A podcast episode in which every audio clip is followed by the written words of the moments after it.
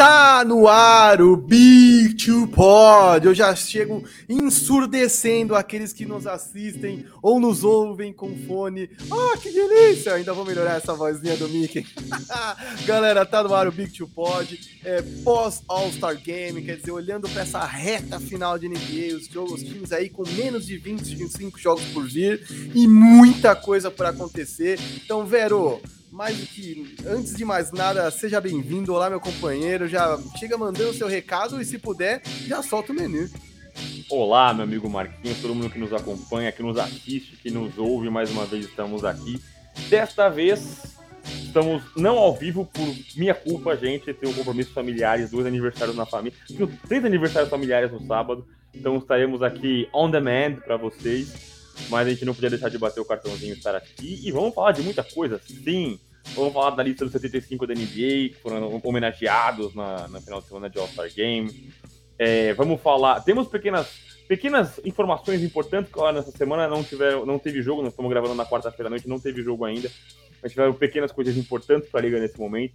Vamos ter a nossa projeção até a final. O Marquinhos me, me mostrou aqui, a gente fez uma projeção antes da temporada. Nós vamos ter uma agora e depois faremos também ali uma revisão quando chegar nos playoffs. A gente vai fazer a projeção de como é que ficarão é, as equipes, como que ficarão os confrontos. Pô, esse aqui vai ficar em primeiro, esse aqui é o líder do leste, esse aqui é o líder do oeste, quem que pega quem.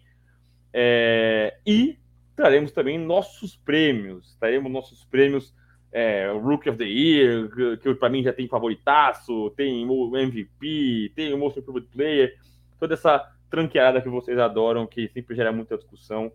Então tem bastante coisa. Se você não pegou sua água, hidrate, porque tá um calor lascado. Eu odeio essa porcaria desse calor. eu amo, eu amo. É, eu tô desesperado, cara. É legal que eu tô na praia, cara. Porra, tô aqui no escritório, eu tô todo suado já, velho. Pelo amor de Deus. Oh, Meia-noite, 24 graus, cara. Isso é indecente, cara. Deve ser crime isso, institucional, cara. Pelo amor de Deus. Eu tô maluco. Ai, isso, Marquinhos. Dá os recados importantes aí, vai, pelo amor de Deus. Vou dar os recados aqui, que o Vero, inclusive, vai, vai aqui desta mancada no sábado pra gente não estar tá ao vivo, né? Mancada com mais com o espectador do que comigo. Mas é, ele sai de férias, mas segue trabalhando, entendeu? Não é o Chris Paul que tira férias no trampo, não. Oito semanas de férias. O cara segue no trampo aqui. Pelo menos aqui ele segue comparecendo. Então vamos lá. Antes de mais nada, se inscreva no canal, acione o sininho. Você que já nos ouve toda semana, não pule essa parte, é muito importante. Acione o sininho se você ainda não acionou, cara, senão você não é notificado toda vez que tem um novo conteúdo.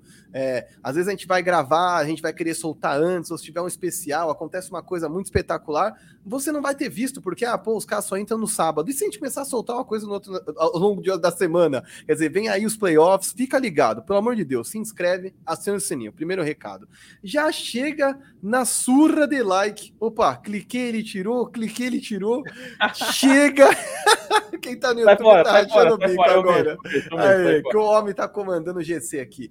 Já chega sentando o dedo no like, churra, surra de joinha porque é assim que a plataforma entende que esse conteúdo é relevante e leva para mais pessoas. Aqui eu quero aproveitar para fazer um agradecimento em nome do Big to Pod, em nome de Diego Silver, de Marcelo Gabriel, todo mundo faz parte do time do Área Restritiva, porque cada vez mais gente cola com o Big Two. A gente começou o ano com 400, 500 views no vídeo, a gente está quase batendo na barreira dos 900. Nos ajude a ultrapassar a barreira dos mil.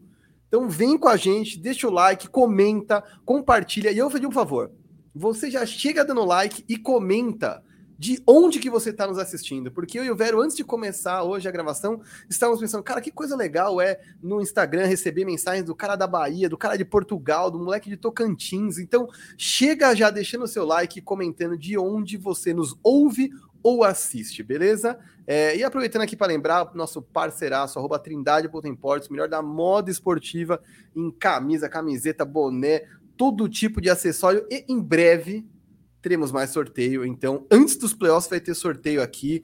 Então, lembre-se que se você deixar apoiar aqui o Big to Pod via super chat aqui no YouTube ou via Pix no arroba pix arroba aliás, pix arroba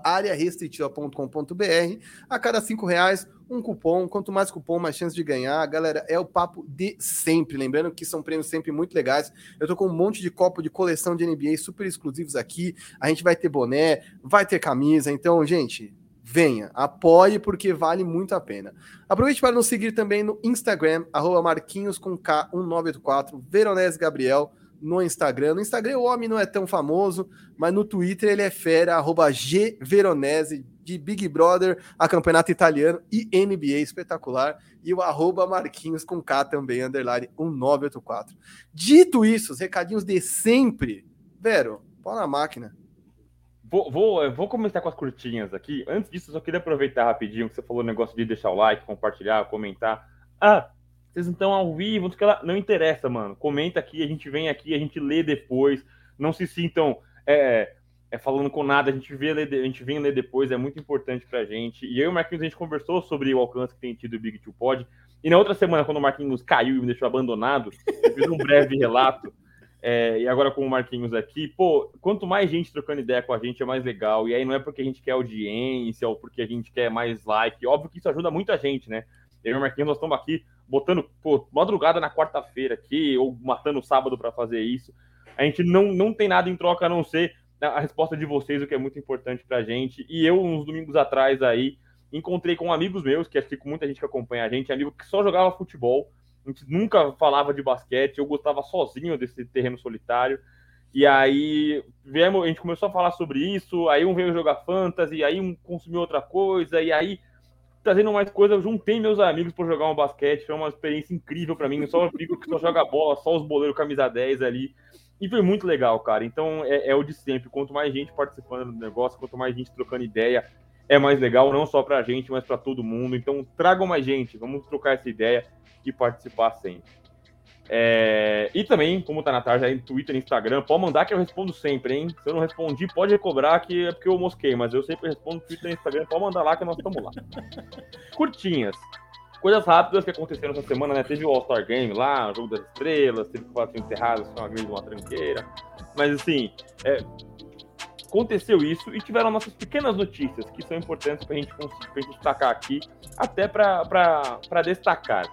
É, tem um, um, um, tema mais específico, um tema. Você quer começar pelo 75, Marquinhos? É isso? Quero sim, quero sim. Que eu já então vou vai. lançar o hot take já. É, eu sei que o homem na pauta ele já avisou que ele tinha coisa para falar disso aí. Então vai. 75 da NBA, os caras foram homenageados, 75 anos de liga, os 75 postos marcantes ali.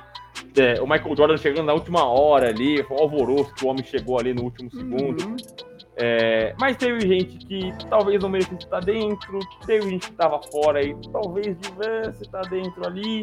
E aí, Marquinhos, quais são as suas observações sobre isso?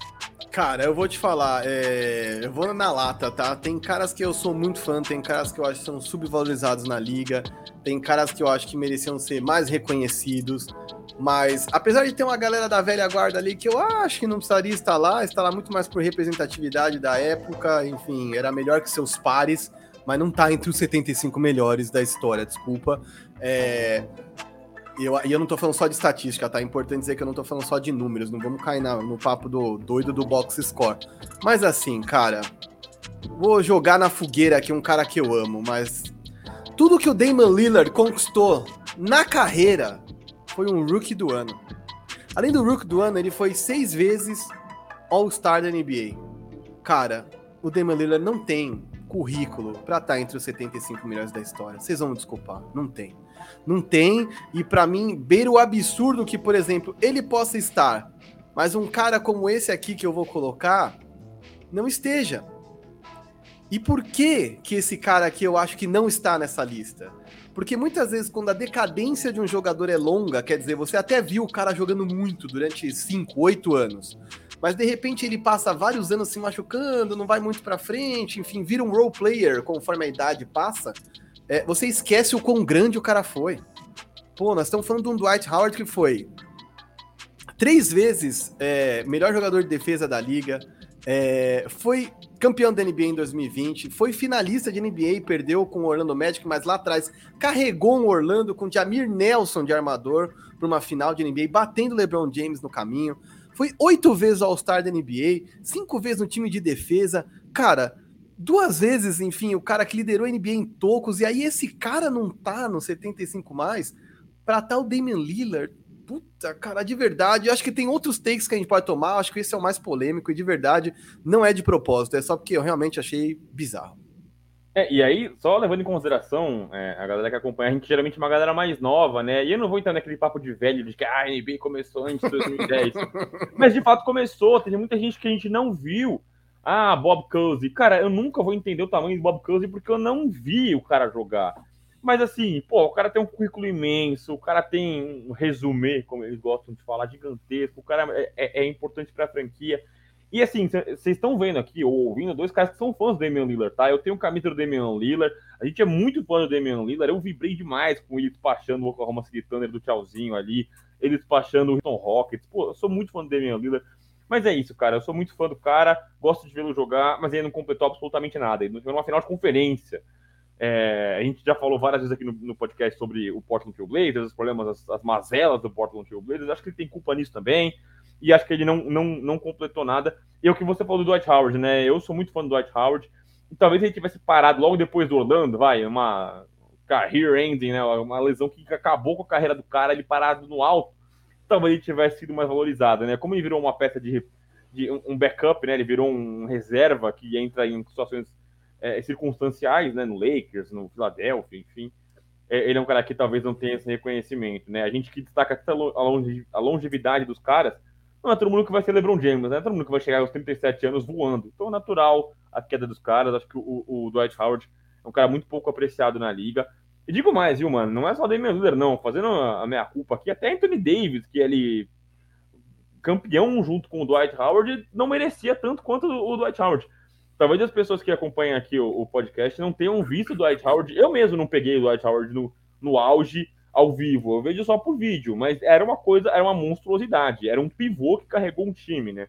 Então, é, ele merecia esse reconhecimento, reconhecimento, sim. Aí quem fica de fora fica a discussão, mas eu também acho que ele merecia estar entre 75 mais da NBA, acho que merecia nosso, nosso Superman um reconhecimento. A próxima curtinha é o que mais ou menos esperavam, para quem nos vê já está na tarja, é o Goran Dragic que assinou com o Brooklyn Nets, né? O Goran Dragic que assinou a sua saída, ele foi trocado para o San Antonio Spurs, assinou sua, seu buyout. Todo mundo esperava que ele fosse para o Dallas. O Dallas pegou o Jim Weed na troca com o, o Kristaps Porzingis. O Dragic ficou ali, Lakers, Clippers, Miami Heat, e aí foi pingar nos Nets. É, quero saber o que você pensa, Marquinhos. Eu vou ser bem breve, bem sucinto sobre isso. Eu acho que ele não vai voar, não vai carregar nada, mas eu acho que é uma peça interessante simplesmente porque é o que eu falei antes, eles precisam de corpos, né? O Brooklyn Nets precisava muito de gente competente para jogar. Já chegou gente legal, já chegou ali o André Drummond, o, Perry, o Seth Curry, perdão, que já estão jogando bem. E eu acho que o Dragic tinha mais um a contribuir com isso. Mas eu acho que não muda o ponteiro de ninguém.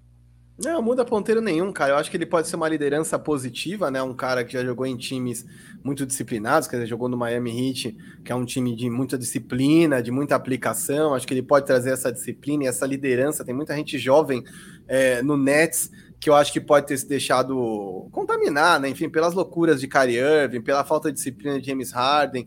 Eu acho que ele é um tipo do veterano que ajuda a manter os caras no caminho certo mas também acho que não mexe ponteiro nenhum, nenhum. Não acho que vai ter grande minutagem.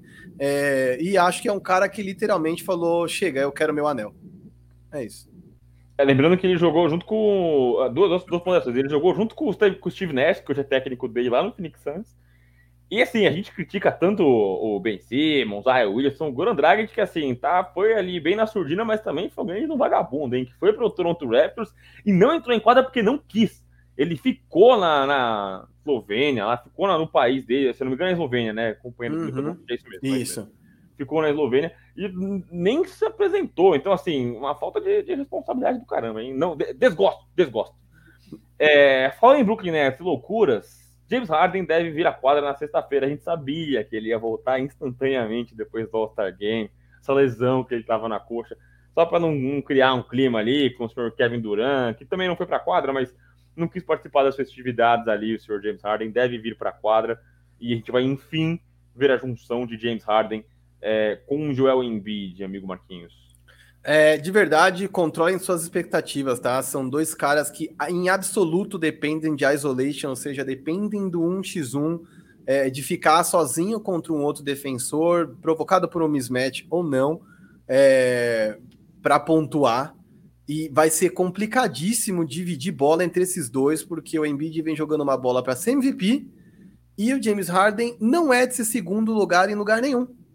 E assim, para mim tudo indica que o Doc Rivers vai dar a bola na mão dele, porque o Doc Rivers também é um cara propenso ao 1x1, né? Vale lembrar o que era o Clippers do Doc Rivers. É, eram Clippers que atuavam o tempo inteiro em 1x1, não só aquele antigo de Blake Griffin e Chris Paul, mas a versão mais recente também de, de, de Paul George e Kawhi.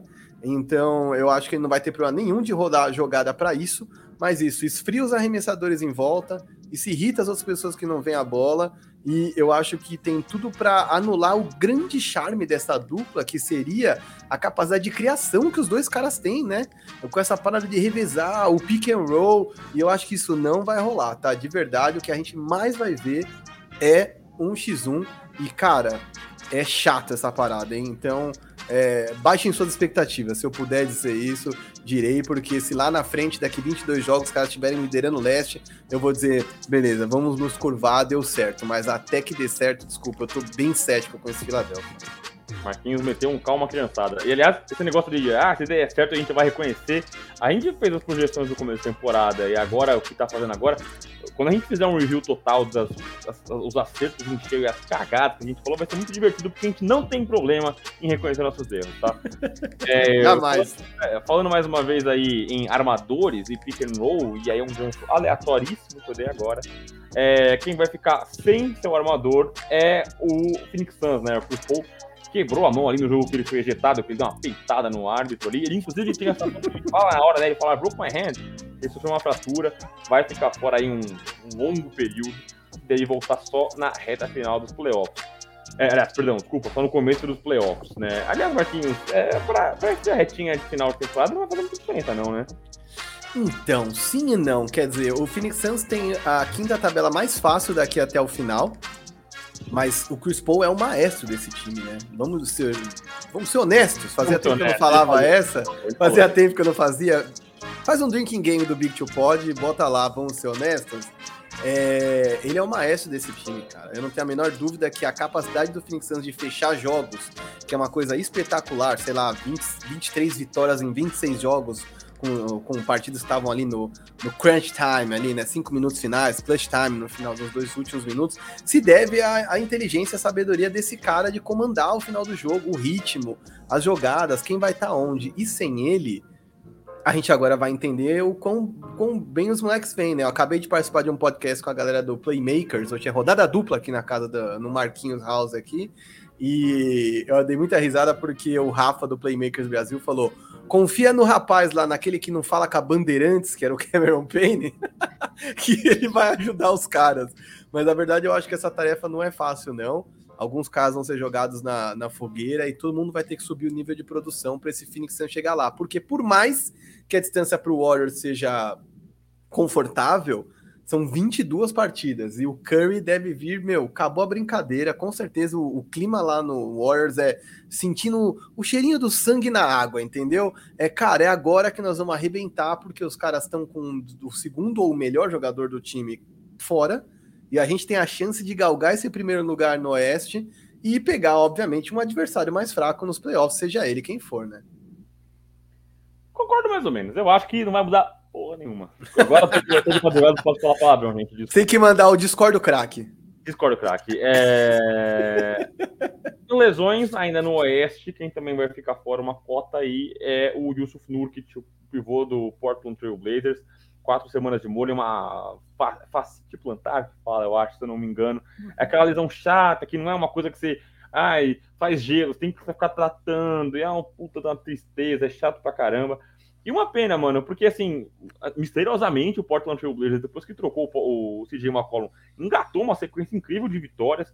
Josh Hart jogando muito, Justin Swindon jogando bem, o Anthony Simons em, em, em, supernova e o Nurkic, que demorou muito. Assim, foi o melhor Nurkic que a gente viu desde aquela lesão horrorosa que ele teve, que ele quebrou lá. Ele demorou para voltar e tal. Era o melhor Nurkic que a gente estava vendo. Ele estava jogando muito bem.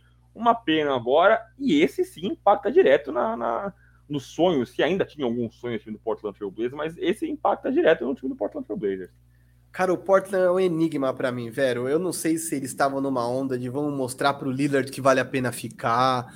Eu não sei se os caras são, são descabeçados mesmo, porque assim, cara, o, o McCollum é um cara que tava e não tava, né? Aquela lesão que ele tinha tido pulmonar, ele tinha ficado fora um tempo e eles também não tinham jogado essa bola, entendeu?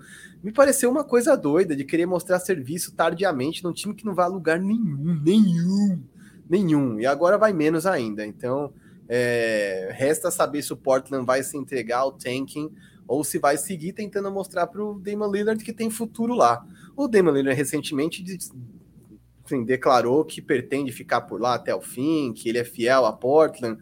E desculpa, a gente ainda vai falar disso aqui, mas me parece um, uma síndrome de querer ser peixe grande num aquário pequeno, uma coisa assim, um medo de virar Kemba Walker. Mas enfim, se la vi. É esse Portland bagunçado aí. Como o time é entrosado, o Marquinhos falou de Kemba Walker, já é a próxima pauta também ele que deve ficar de fora do jogo do, do, New York, do, do time do New York Knicks até o final da temporada. O que foi, né? Esperava muita coisa dele. Ele foi até num contrato amigável, gostoso para New York, não foi uma coisa muito cara. Mas o Kemba é aquele negócio, né? O Kemba não consegue parar saudável, ele tem os joelhos é, é, de cartolina. É, ele até.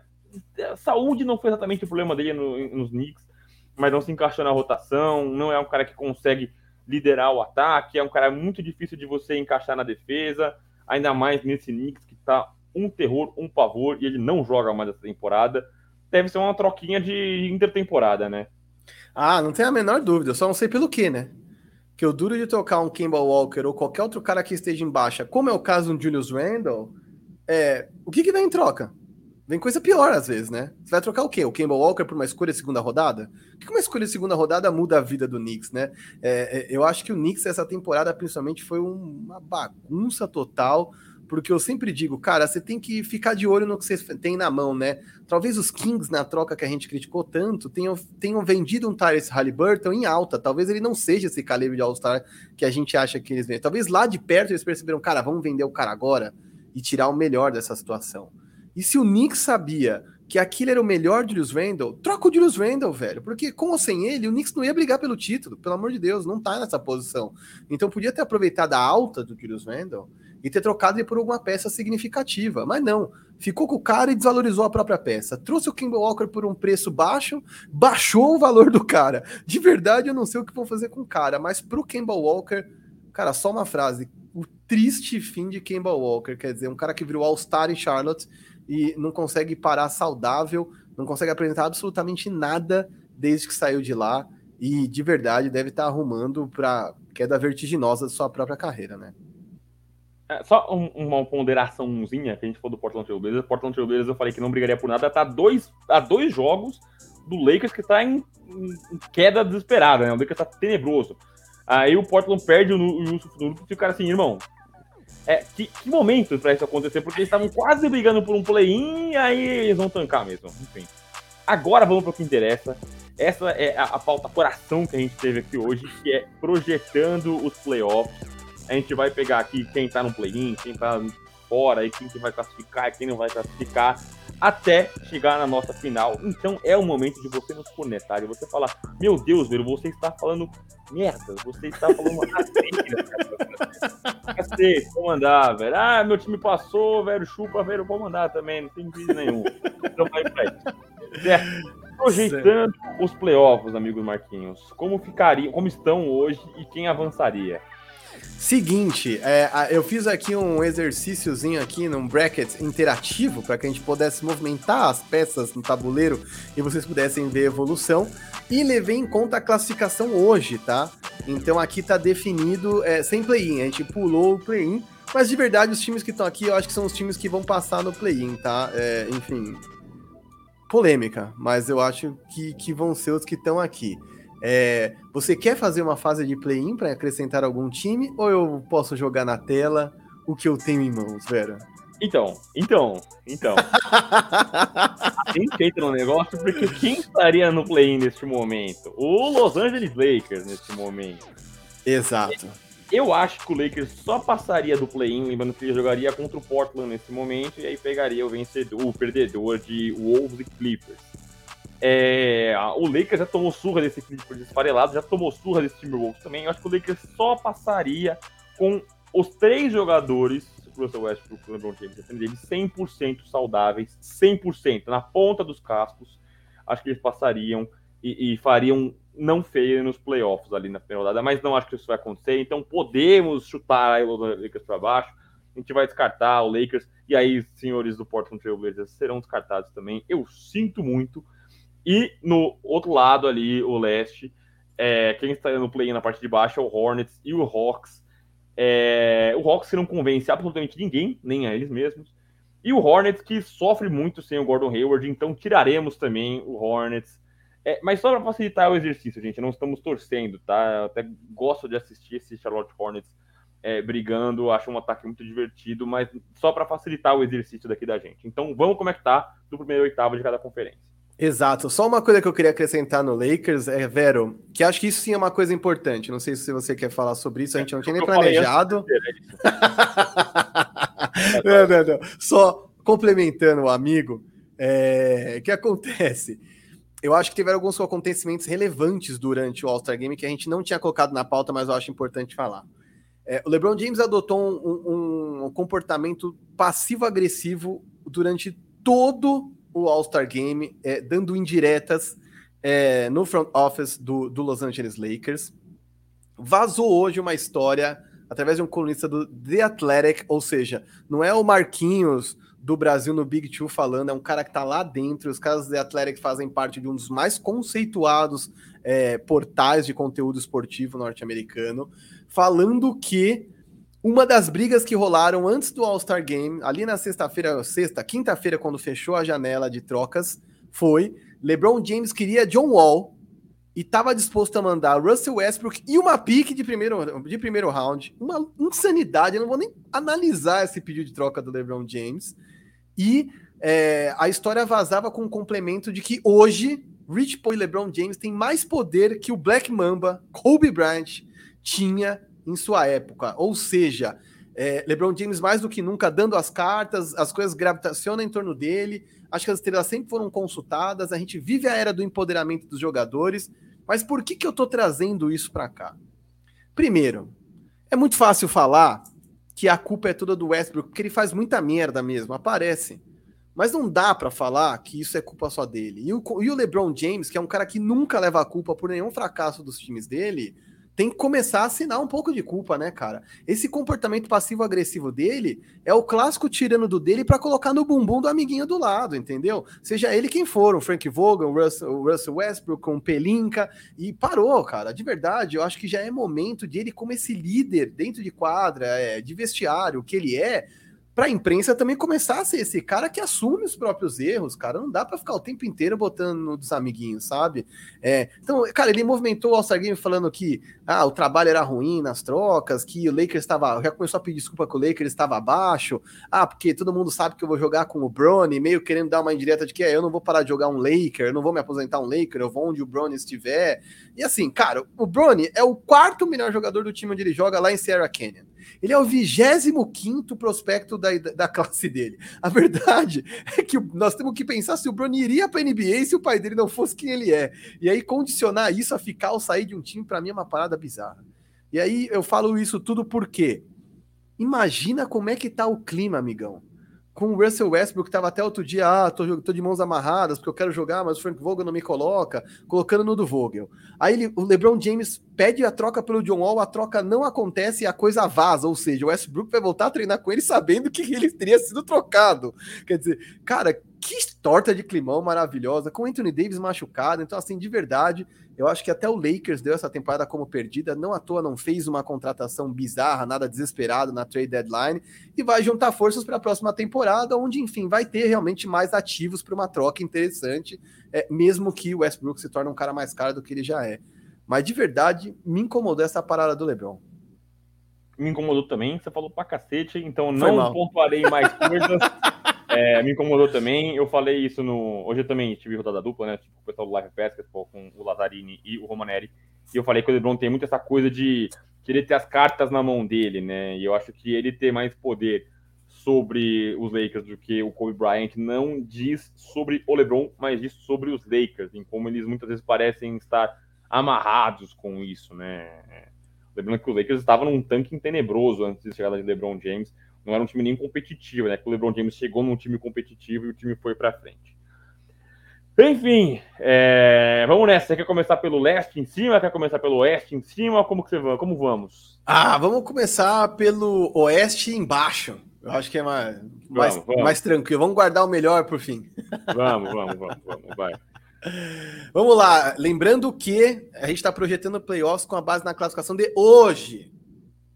De hoje. Não é hoje. é o que a gente acha que vai ser lá em abril. De hoje. hoje. Que hoje. estão hoje. Hoje a gente teria um confronto entre Golden State Warriors e Minnesota Timberwolves. Para ser sucinto, Minnesota é um time que empolgou de certa forma. Anthony Edwards traz uma mudança de, de ânimo, de personalidade muito diferente e necessária nesse time. É, o D'Angelo Russell, enfim, não me engana, mas às vezes engana uma galera. Jaden McDaniels é bom também. É, mas não é um time que tem condição nenhuma de bater de frente com esse Golden State. Então hoje seria uma varrida, 4 a 0 não, vou de 4x1, vou de 4x1. Vou ser sincero, vou de 4x1. É, vai jogar Golden State Warriors, valeu, é, eu, eu gosto de varridas, mas eu acho que não vai ser o caso. Eu, os Timberwolves, apesar do Anthony, Anthony Edwards estar muito mal neste momento, ele está numa sequência horrorosa, eu acho que eles vão dar uma dor de cabeça, vão roubar um joguinho em casa, mas como você gosta, Marquinhos, é o Gentleman Sweep. Exatamente, né? A varrida de cavalheiros, como diria na tradução livre.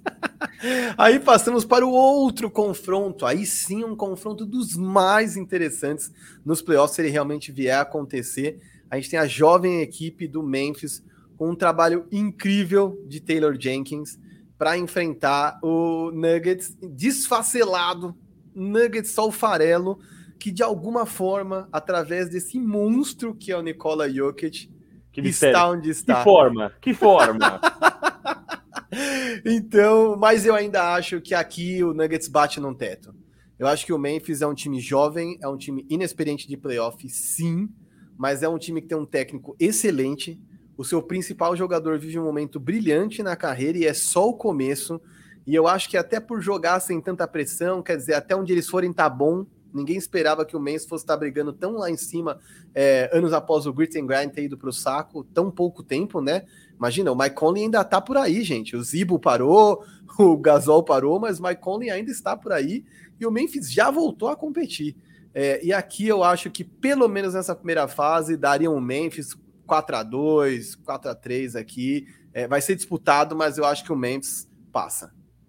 Sim, vou com você nessa. Lembrando que o Jamal Murray e o Michael Porter Jr. devem voltar, se voltar para a temporada regular, só os últimos jogos. E aí a expectativa é que eles ganhem poucos minutos, mas só inclusive para tirar aquele. Voltamos. Mas lembrando, se voltar no finalzinho da temporada regular. Então vou nessa com você. Acho que dá um 4 a 2 também. Um, jogo encardido, mas acho que dá Memphis, até porque eu gosto dos matchups para o Denver Nuggets. Para o Memphis Grizzlies, perdão. E é uma pena para esse time do Denver Nuggets, né? Vou passar para o próximo confronto aqui entre Jazz e Mavericks, mas para o Nuggets eu acho que é um, uma pena, é uma, um problema imenso, porque a janela de título é uma coisa tão curta, né, né, Vero? E a gente não esperava que fosse estar tá tão aberta a corrida no Oeste, né? A gente mesmo, quando fez nosso tier list, colocou o Lakers lá em cima, e o Lakers, na nossa projeção atual, não vai para os playoffs. E aí, é, a, a doideira é imaginar que esse Nuggets completo podia estar tá lá no topo com Michael Porter Jr. jogando bem, com Jamal Murray arrebentando, um time mais redondo, com efetivamente seus jogadores mais talentosos em quadra. Eu acho que, inclusive, essa classificação podia estar invertida, né? O Nuggets em terceiro e segundo e o Memphis é, em sexto. Mas, enfim, as coisas são o que elas são.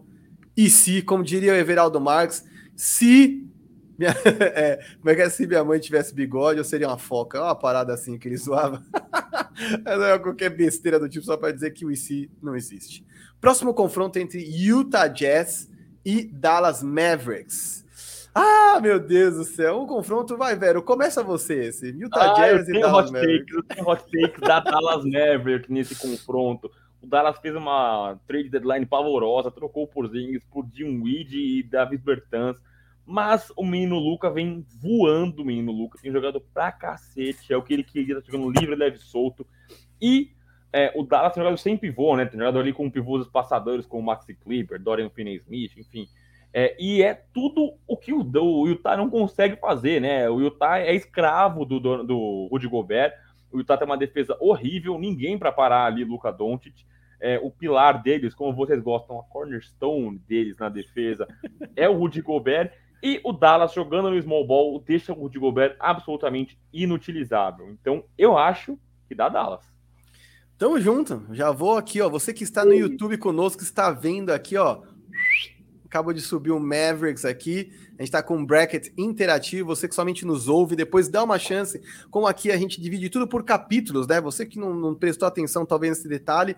O Big Two Pod, após a live, ele já fica todo separadinho por capítulos. Quer dizer, você vê só aquilo que te interessa. Se você não tem interesse nas curtinhas, você vai direto no playoff. Se não tiver interesse em playoff, você vai direto nos prêmios. Então, se você está nos ouvindo só, dá uma chance, vem ver, porque ilustrado fica muito mais fácil de enxergar os confrontos. Também acho que da Dallas, acho que o menino Luca Doncic vive uma temporada incrível, principalmente depois que o Christos Porzingis deu área.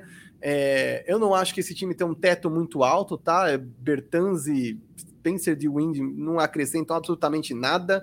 Acho que o Bertans ainda se voltar a arremessar pode ajudar o Luca nessa coisa de espaçar mesmo, de abrir a quadra e, e ele poder dar o show dele. É, mas eles passam desse Jazz, principalmente porque o Jazz é incapaz de marcar, totalmente dependente de Rudy Gobert em quadra, que é um cara que, quando é forçado a marcar perímetro, fica completamente perdido. Motivo pelo qual é, eles foram vítimas, presas fáceis do Clippers na temporada passada. A gente viu um Terence Mann acabando com os jogos. Imagina o que o Luca Doncic vai fazer se ficar cara a cara com o Rudy Gobert. Então, esse Jazz que é o selo cavalo paraguaio para sempre, vai fazer jus ao apelido agora aqui. E aí a gente sobe para o confronto, enfim, do topo, né? Do topo contra o mais baixo, né, Vero? Aqui a gente teria Phoenix Suns contra Los Angeles Clippers. Ah, tá, aí fica num, num, num gentleman sweep. Né? Lembrando que o Kawhi e o Paul George não devem voltar mesmo. É, não tem um, um, retorno à vista, né? não tem uma data confirmada, mas não devem voltar. É, e ainda assim, se tivessem vida longa nos playoffs, talvez alguém voltasse mais para frente, mas pegou logo o Phoenix Suns de cara. É, eu acho que o Clippers é, tem jogado muito bem, é um milagre o que o Tyloo tem feito nos Clippers. Eles conseguem roubar jogos, alguns jogos eles conseguem roubar, mas desse Phoenix Suns eles não conseguem roubar, em que pese a possível ausência é, do Chris Paul eu acho que desse Phoenix Suns eles não conseguem roubar jogos, então para mim dá Suns um 4 a 1 para fazer uma gentleman sweep também. É, faz sentido, faz sentido. Esse time do Clippers é muito guerreiro, né? Comandado pelo grande Red Jackson. Esse time tem vencido jogos importantes, com direito a Red Jackson no clutch time metendo bola. Então, assim, é, eu acho que é um time muito legal de ver. O torcedor do Clippers deve estar muito orgulhoso. É, e aqui pese o fato deles terem juntado todos os alas do mundo nesse time. Eu acho que o ano que vem, com a volta de Kawhi, de Paul George, vai seguir um time competitivo e vai jogar ainda melhor. É, tem que lembrar que sem os dois principais jogadores da franquia, eles têm uma campanha melhor que a do Lakers, que tá completo, né, cara? Enfim, em determinados momentos ficou sem alguns jogadores, mas não é que perdeu caras para a temporada inteira, né? O Paul George, por exemplo, vinha tendo uma ótima temporada até se machucar. Agora, esse Phoenix Suns tem um sistema incrível sob o comando do Monty Williams, é, e aqui pese, enfim, a ausência do Chris Paul, que eu espero que não seja prolongada, é, ainda assim é um time muito azeitado, com Michael Bridges, com Cam Johnson, com DeAndre Ayton, então, Phoenix Suns passa sem sustos dessa é, primeira só, rodada. Só destacando que o Norman Powell, que chegou nos Clippers, jogou bem, né? Que veio na, na troca ali com o Portland Trail Blazers. O Norman Powell, que chegou nos Clippers, já se machucou também, então vai ficar fora uma cota ainda também. Então, mais um aí no estaleiro desse, de, de, dessa conferência que tá um, um grande, um, um, grande, um grande imposto de saúde. Exatamente. Bom, aqui na Conferência Oeste, Ficamos então com um confronto na segunda rodada entre Phoenix Suns e Dallas Mavericks. E no outro confronto, Memphis Grizzlies e Golden State Warriors. Vamos seguir no Oeste? Não! Vamos para a primeira rodada do lado leste. Começando por baixo ali, velho. Então eu já vou abrir e já vou sair falando. Chicago Bulls e Toronto Raptors. Se acabasse hoje, que pena essa reação tardia do Toronto Raptors. Corey Barnes, novato, jogando o fino da bola Fred Van Vliet merecidamente um All-Star, é, mas eles não são páreo para esse Chicago Bulls. Nesse exato momento, o Pascal Siakam, enfim, até voltou a jogar bem, mas nesse exato momento, o que o DeMar DeRozan tá jogando, meu Deus do céu, Zé Clavine, é, eu acho que de verdade o trabalho do Billy Donovan também é bom, tá? Para mim, o Billy Donovan tá na briga para ser técnico do ano. Eu acho que o Chicago Bulls passa sem dificuldades também.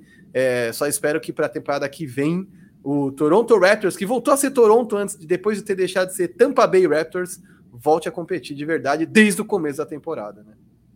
Sim, e aí a gente está fazendo como é que os confrontos estão hoje, mas obviamente como os times estarão no futuro. Então, se a gente cogitou a volta do Jamal Murray, do Michael Porter Jr. e a ausência do Chris Paul, eu conto com a volta do Lonzo Ball e do Alex Caruso nesse time do, do Chicago Bulls. Eu acho que dá um 4 a 2 Eu gosto muito do Nick Nurse, eu gosto muito desse Toronto Raptors. O Pascal Siakam finalmente jogando como center. É, e aí, alas muito grandes, ano Nobe, o, o Gary Trent Jr. tem que fazer um ano espetacular, o Gary Trent Jr. Então gosto muito desse Toronto Raptors. Acho que eles vendem caro, mas eu acredito num, num 4 a 2 aí nessa, nessa série. Ah, e o Chicago Bulls também, não esquecemos que eles assinaram com o Tristan Thompson também. É isso aí.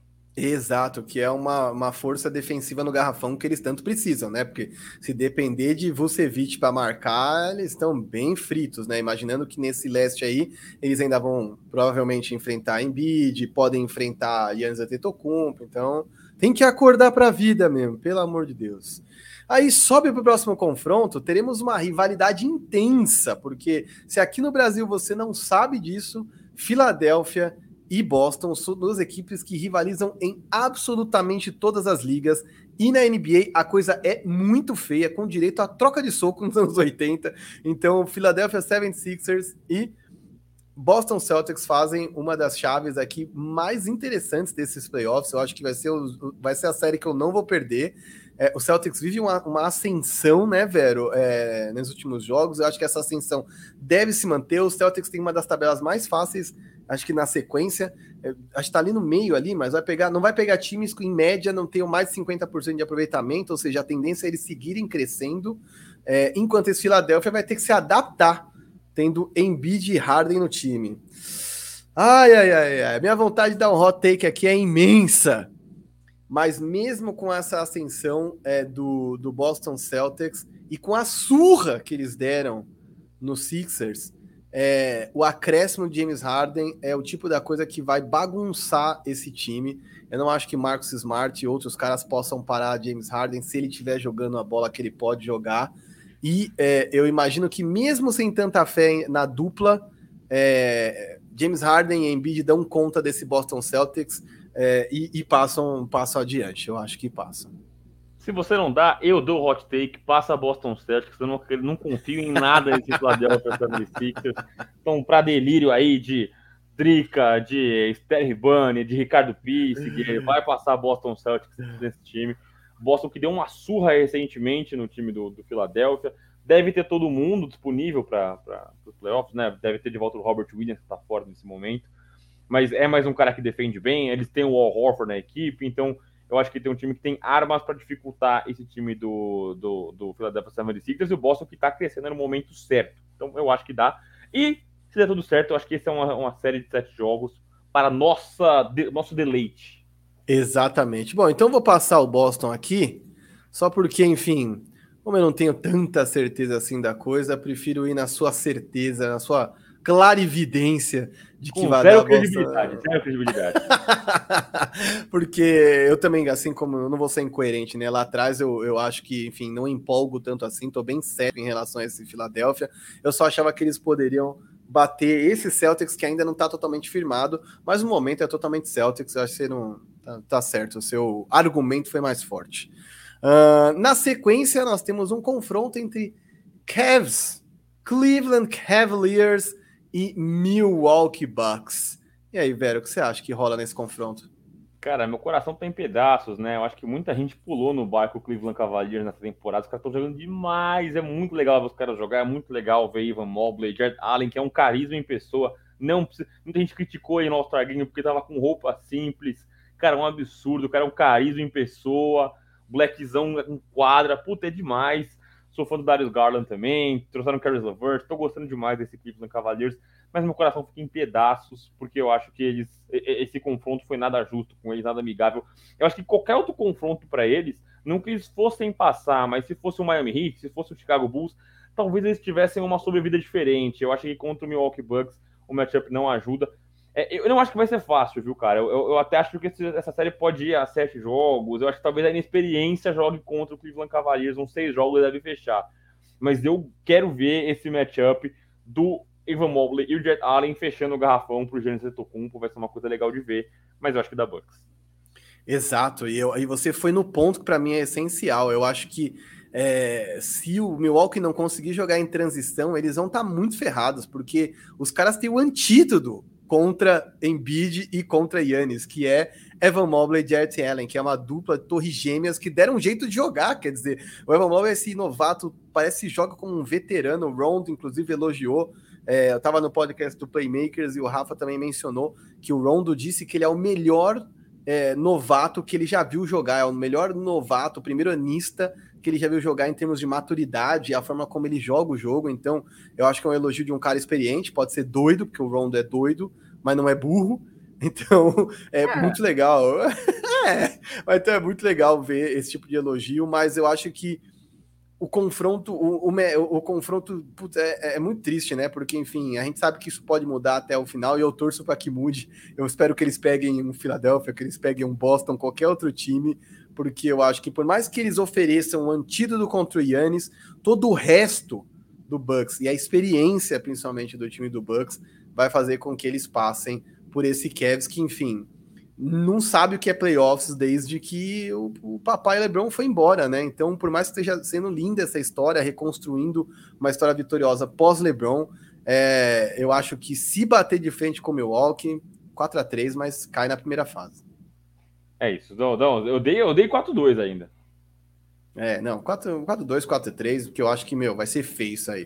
Eu acho que vai ter noites que eles vão fechar tudo, não vão ter o, deixar o Bucks jogar em, no, em contra-ataque, e aí o Bucks vai depender de Chris Middleton, de noites boas de, de Holiday, enfim, acho que aí você joga a responsa para outros caras que não tem tanta qualidade. Eu acho que é aí que o Cavs pode roubar jogos. É, na sequência temos Miami Heat lá no topo e Brooklyn Nets que vem lá de baixo. Hoje, né? Hoje, a gente não sabe. A gente sabe que, enfim, só dando aqui informação, é, o prefeito de Nova York declarou que o prefeito ou governador que, enfim, é, deve mudar e deu, deu a dica de que nas próximas semanas a coisa toda da vacina ser mandatória para poder estar em espaços, enfim, coletivos aí, vai ser mudada. Então, o Kyrie Irving vai poder voltar a jogar. Venceu a palhaçada do Kyrie, do, do Kyrie Irving e ele poderia atuar normalmente, não só nesses próximos jogos, como em playoffs jogando em casa. E isso é um tremendo reforço para um Brooklyn Nets que vai ter Ben Simmons, que vai se curar magicamente dos seus problemas, vai entrar em quadra, é, com Blake Griffin que voltou a jogar bem, com Kevin Durant que com certeza vai voltar voando. É, então eu não acho que o Brooklyn Nets vai ficar tão embaixo, mas hoje está lá embaixo. Com a classificação de hoje e uma projeção deles completos, essa série vai ser casca grossa. Muito casca grossa, porque o Miami tem um PJ Tucker para marcar Kevin Durant, mas eu não sei se tem solução para todas as outras armas. E para mim, nesse exato momento, falta é o Miami Heat um cara que traga um punch ofensivo, né? O Miami marca muito bem, o Miami é um time muito físico, mas o Miami não tem um cara capaz de meter 40 pontos. O Miami não tem é, dois, três caras para combinar para 70 pontos. Eles são todos de pontuações muito pequenas, né? O Kyle Lowry é um cara que tá fazendo seus 15 pontinhos. O Jimmy Butler é um closer, né? Um fechador de jogos, então não é um cara que vai fazer 10 pontos por quarto.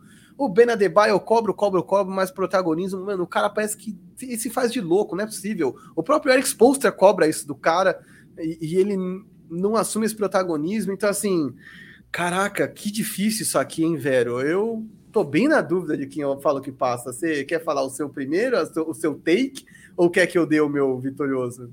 Faço, faço o meu take para ver se eu te convenço. Para esse Miami Heat, falta o Tyler Hero ser o que o Twitter acha que ele é, né? se o Tyler Hero fosse o que o Twitter acha que ele é, né? Aí o Miami Heat seria, cara, contender favoritaço, né? É, cara, é muito difícil mesmo. Eu também acho que esse Nets vai subir mas estamos trabalhando como as classificações estão hoje. E eu acho que é uma das séries mais legais que a gente vai ter. O Kevin Durant e o Ben Simmons devem começar a jogar nessa primeira semana de fevereiro. Eles devem estar em quadra já nessa primeira semana de março. fevereiro. Carnaval. É, desculpa, perdão. É, primeira semana de março. Você que. Brasil, carnaval, os caras devem estar voltando para a quadra. O Ben Simmons e o Kevin Durant. É, eu dou sete jogos e eu só dou para o Miami Heat essa, essa, essa, esse avanço porque eu não vi esse, esse, esse Brooklyn Nets jogar ainda. Mas é só por causa disso. Eu acho que esse Brooklyn Nets tem tudo para encaixar. Eu acho que o Ben Simmons, se a gente critica o fit, o encaixe do Russell Westbrook nos Lakers, o Ben Simmons é o oposto. Ele é o fit perfeito para esse time do Brooklyn Nets. É um ala grande, é um cara que sabe criar, sabe armar em transição, é, é, sabe jogar para os outros. É, eu acho que tem tudo para encaixar e funcionar bem. Tem aí agora do Goran Dragic. Eu gosto muito da chegada do Seth Curry e do André Drummond. Então, é, hoje, hoje estamos trabalhando com hoje. Eu acho que dá Miami Heat em sete jogos.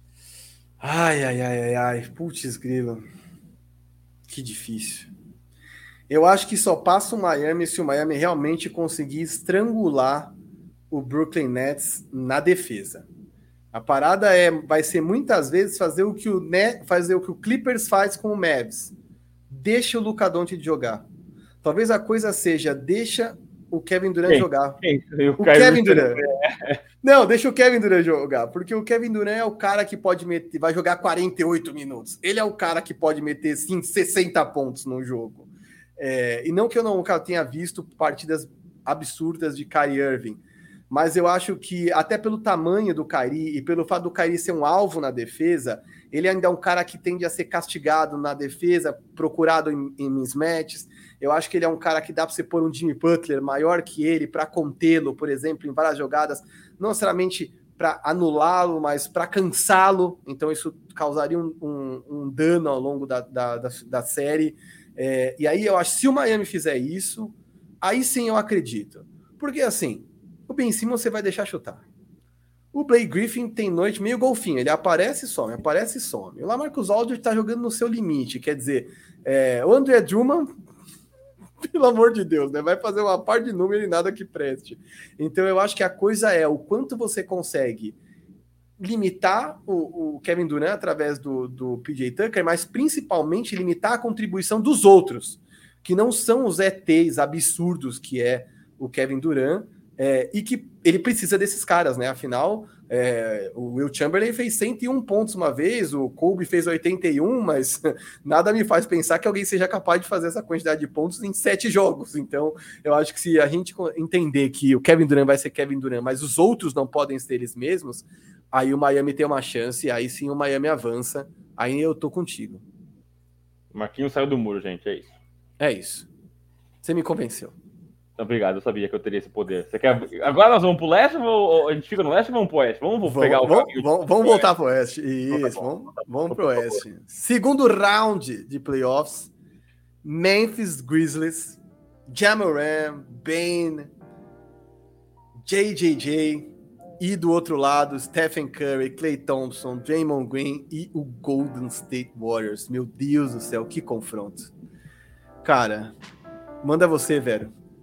Ah, vai ser um confronto muito divertido, mas aí é, é, eu até gostaria, eu, eu tenho alguma simpatia pelo Golden State Warriors e pelo Stephen Curry, mas gostaria que passasse o Memphis Grizzlies, né? Eu não queria que esse conto de fadas acabasse. A gente fala do Cleveland Cavaliers de um lado, tem o Memphis Grizzlies do outro, a gente pega uma simpatia pro mercados menores, mas, mas, mas, eu acho que aí acaba, né? Os, os caras se a gente fala tanto sobre eh, esses caras grandes chegando em um playoff e virando a chavinha, Stephen Curry não é diferente, Clay Thompson não é diferente, eles vão ter o Draymond Green de volta que tá fora nesse momento, então o time vai jogar mais e aí eu acho que eles passam também. Até acho que dá um 4 a 2 acho que o Memphis consegue roubar dois joguinhos, mas é, é quase uma gentleman sweep, eu acho que é da Golden State Warriors.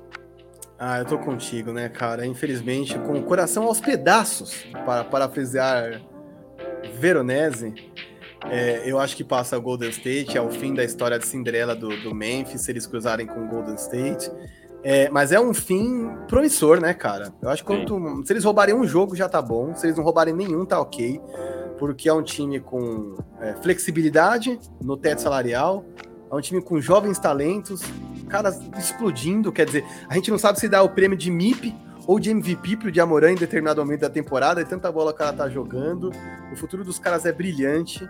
Mas nesse exato momento, o Golden State está é, como Obi-Wan Kenobi na, na encosta e o Memphis é o Anakin pulando da plataforma em movimento, entendeu? Eles estão numa posição acima. Eles sabem quem eles são, eles sabem como vencer, eles já estiveram nos grandes palcos muitas vezes nos últimos anos, tem star power de sobra num Stephen Curry que num bom dia mete 16 bolas de 3 no All-Star Game, mas a gente já viu ele fazer coisas parecidas em jogos que valiam. É, um Clay Thompson que tá com muita sede para voltar e jogar.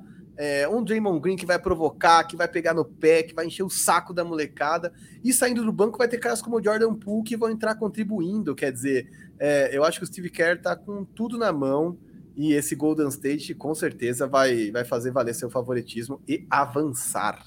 É, sendo assim, a gente tem Golden State nas finais de conferência do Oeste, e aí partimos para o outro confronto.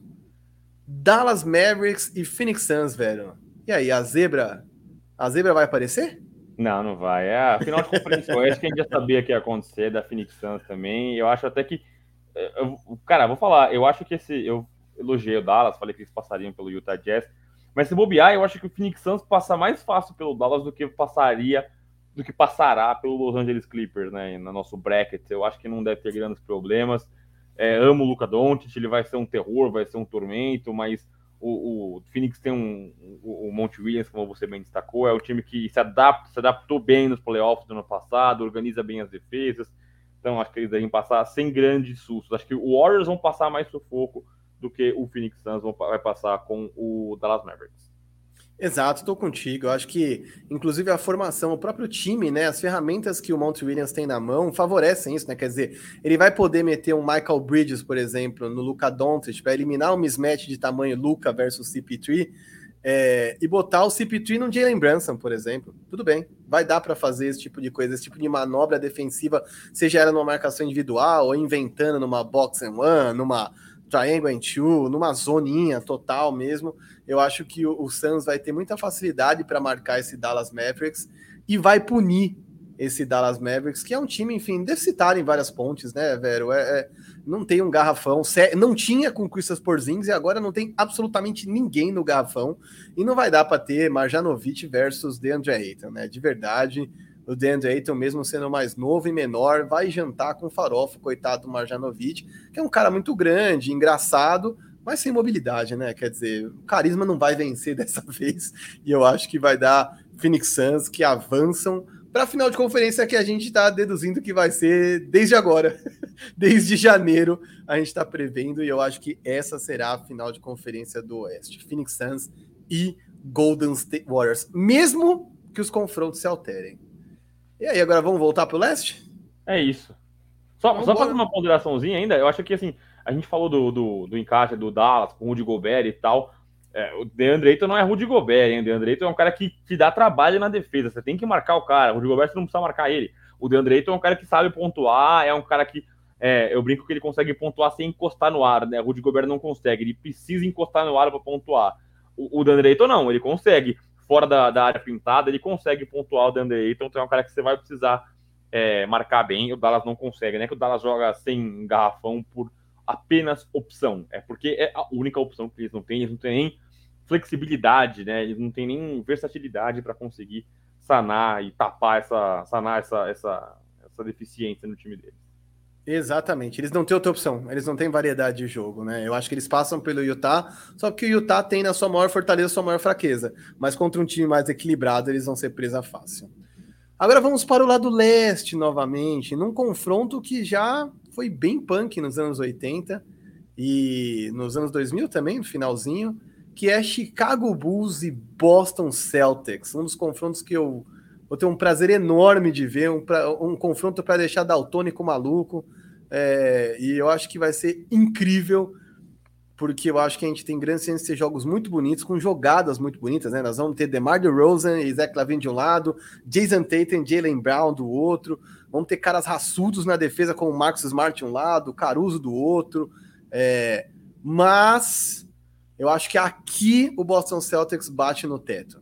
Aqui eu acho que Billy Donovan e seus comandados têm chance de passar e avançar é, nesse confronto específico. Eu acho que o Chicago Bulls tem um problema grande, que é não ter um cara é, versátil, longilíneo, com grande envergadura nas alas para marcar um eventual Kevin Durant, um eventual Yannis Antetokounmpo, mas para mim eles têm ferramentas para parar esse Boston Celtics que, assim como eu já critiquei no, no Philadelphia 76ers do Doc Rivers, tende a apostar também muito nas jogadas de isolation, né? Então, por mais que Derek White tenha trazido uma versatilidade defensiva, ajude pontuando porque é um arremessador muito preciso, muito melhor que Dennis Schroeder, Saudades White, que eu nem gostava tanto assim, agora sinto falta.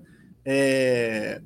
Mas eu acho que o Celtics bate num teto aqui, para mim é o teto do, do Boston Celtics. Fico muito feliz pela virada deles na temporada. Espero que seja uma evolução que continue é, na próxima temporada, mas aqui eu vejo esse Chicago Bulls avançando. Também vou com você nessa. É, eu acho que o Boston. Eu falei que a reação veio na hora certa, mas todo mundo chega na. bate numa barreira. Eu acho que essa barreira do Boston certo é o Chicago Bulls. Acho que eles vencem também. É, espero um grande jogo, mano. Não espero facilidade do Chicago Bulls, não, mas acho que eles vencem sim, com todo mundo saudável, com o Lonzo Ball, o Zach Lavine, DeMar DeRozan, eu acho que eles passam sim.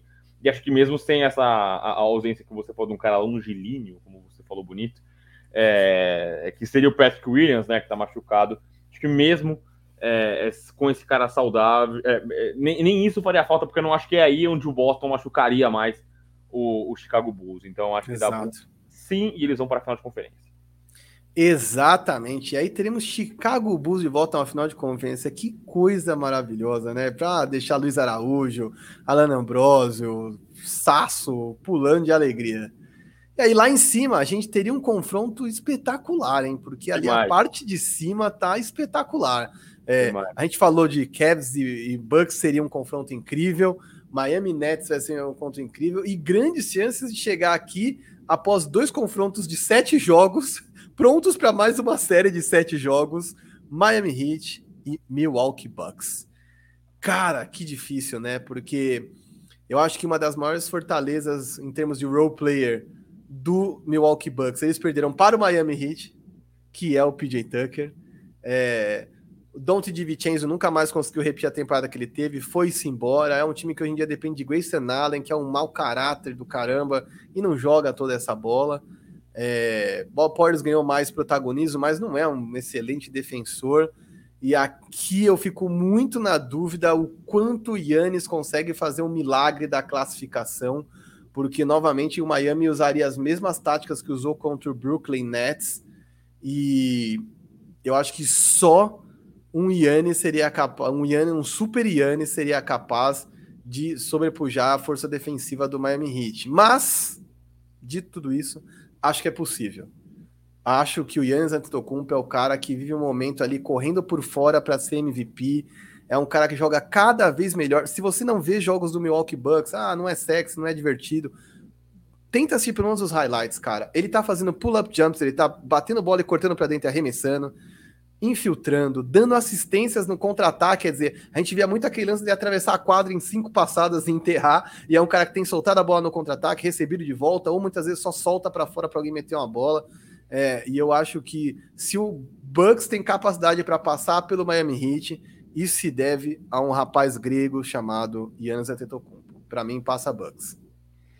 Eu acho que daí passa o campeão da conferência, já adiantando meus próximos palpites é, e aí não diminuindo o Chicago Bulls, mas por questão de encaixe, enfim, N coisa, mas acho que aí é uma final antecipada.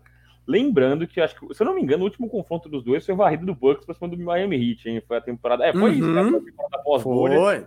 Miami tomou uma varrida ali, mundo esperava muito dos finalistas, mas contando com todo mundo saudável, eu dessa vez vou discordar de você. Eu acho que dá Miami Heat, porque eu gosto muito desse garrafão fechado com o Ban Adebayo, com o PJ Tucker, com é, é, eu gosto muito do que traz o Miami Heat. É... é eu, a, mesma questão que você, mano. Eu, eu, vou, eu vou muito com o que o Miami Heat consegue machucar os outros com o ataque dele, com a parte ofensiva, né? Vai precisar de um Kyle Lowry e um, um Duncan, um Tyler Hero afiadíssimos, né? E vai precisar de um Duncan Robinson também muito apurado mas eu ainda acho que o, o, o, Miami Heat consegue segurar esse Milwaukee Bucks. Eu colocaria Miami Heat, mas a última que a gente divergiu você colocou na minha. Quer ir na sua nessa? Cara, eu acho que sim.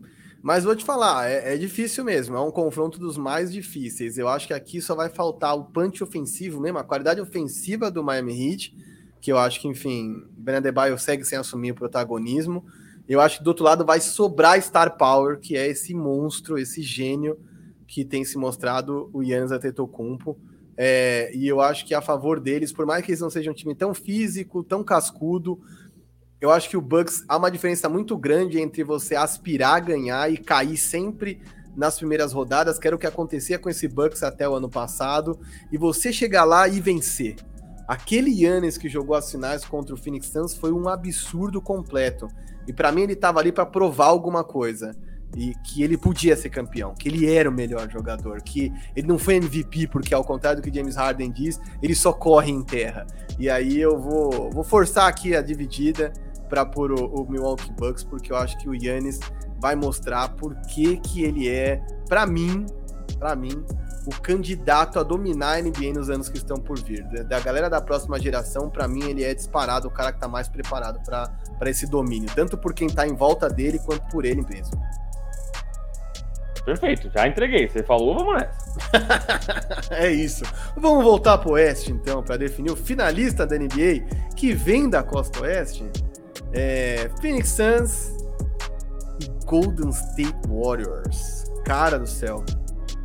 Confronto complexo, né? É, Aqui, sem prever nenhuma contusão pro CP3, porque ela sempre vem, mas eu espero que ela não venha. porque, inclusive, ele fez muita falta nas finais, em, em, bom nível, né? Enfim, inteiro.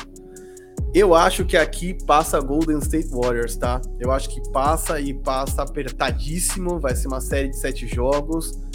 Mas nesse xadrez aqui, eu tô é, com o poderio ofensivo que esse Warriors tem e com a defesa deles, que é um absurdo e que costuma ser muito é, subvalorizada. Eu acho que o ataque dos caras é tão espetacular, com a capacidade que Clay Thompson e Curry têm de pontuar, que muitas vezes a gente esquece que tudo para os Warriors começa na defesa. Não é à toa que eles metem tanta bola de três na transição, não é à toa que a gente tá vendo tanta dunk do Kuminga, é porque eles começam na defesa. E eu acho que aqui eles têm uma produção ofensiva, uma experiência, e aqui vou usar o mesmo argumento que eu usei do, do Milwaukee Bucks, e mais forte ainda. É, para mim são caras que vêm para provar que eles seriam uma dinastia não fosse a contusão do Kevin Durant e do Clay Thompson. Eles com certeza têm na mente deles que eles deveriam ter sido campeões contra o Raptors, o ano seguinte foi desastroso por, enfim, lesões e, e muitos outros acontecimentos. Mas eu acho que nessa temporada, esses caras não estão ficando mais novos a cada ano, eles estão ficando mais velhos. E essa temporada, a janela de título, para mim, é perfeita para que eles provem o valor e vençam. É isso.